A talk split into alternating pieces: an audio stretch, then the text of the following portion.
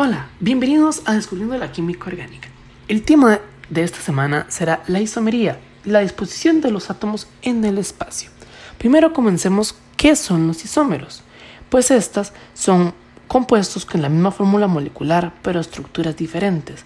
Estos se subdividen en dos clases de isómeros, el isómero constitucional y el estereoisómero. Los isómeros constitucionales difieren en la forma en la que están unidos sus átomos.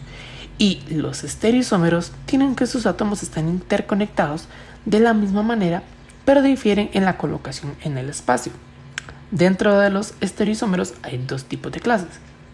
Los isómeros cis-trans y los isómeros que tienen centros asimétricos.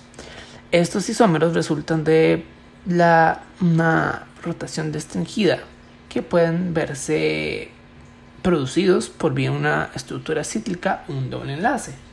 Que bueno, los isómeros, en conclusión, sin trans, suceden cuando hay una rotación restringida en la, en la molécula de sus átomos de carbono. Podremos continuar preguntándonos qué más podemos averiguar de los estereoisómeros. Pues estos tienen átomos interconectados de la misma manera, como mencionamos anteriormente, pero ¿y qué más? Estos nos resulta que no solo se pueden separar e interconvertir a los compuestos, también se pueden romper enlaces en dado caso, que es una parte muy importante. Ahora, un nuevo concepto, quiral. ¿Qué es un quiral? Resulta que un objeto quiral es que tiene una imagen especular no suponible. En otras palabras, su imagen en un espejo no es exactamente igual que el objeto. Podemos poner aquí como un ejemplo claro, si pones una silla ante un espejo, la silla se va a ver exactamente igual.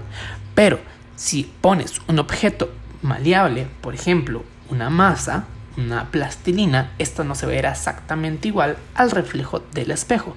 Eso quiere decir que es un objeto quiral la plasticina. Y la silla sería un objeto aquiral, pero esto lo hablaremos más adelante. Ahora podemos preguntarnos también qué es un centro asimétrico, un centro quiral.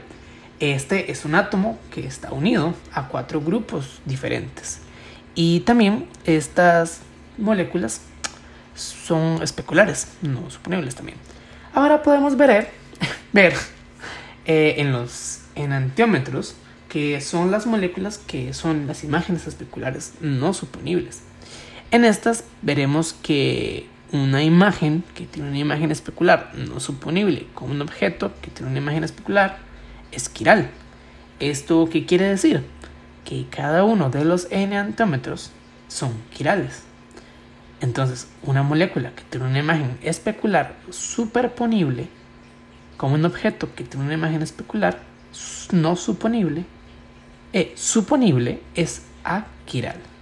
El mismo ejemplo que dábamos anteriormente de la silla, que esto lo podemos ver representado en muchas otras moléculas, pero conforme vamos avanzando en la unidad lo iremos viendo poco a poco. Muchas gracias.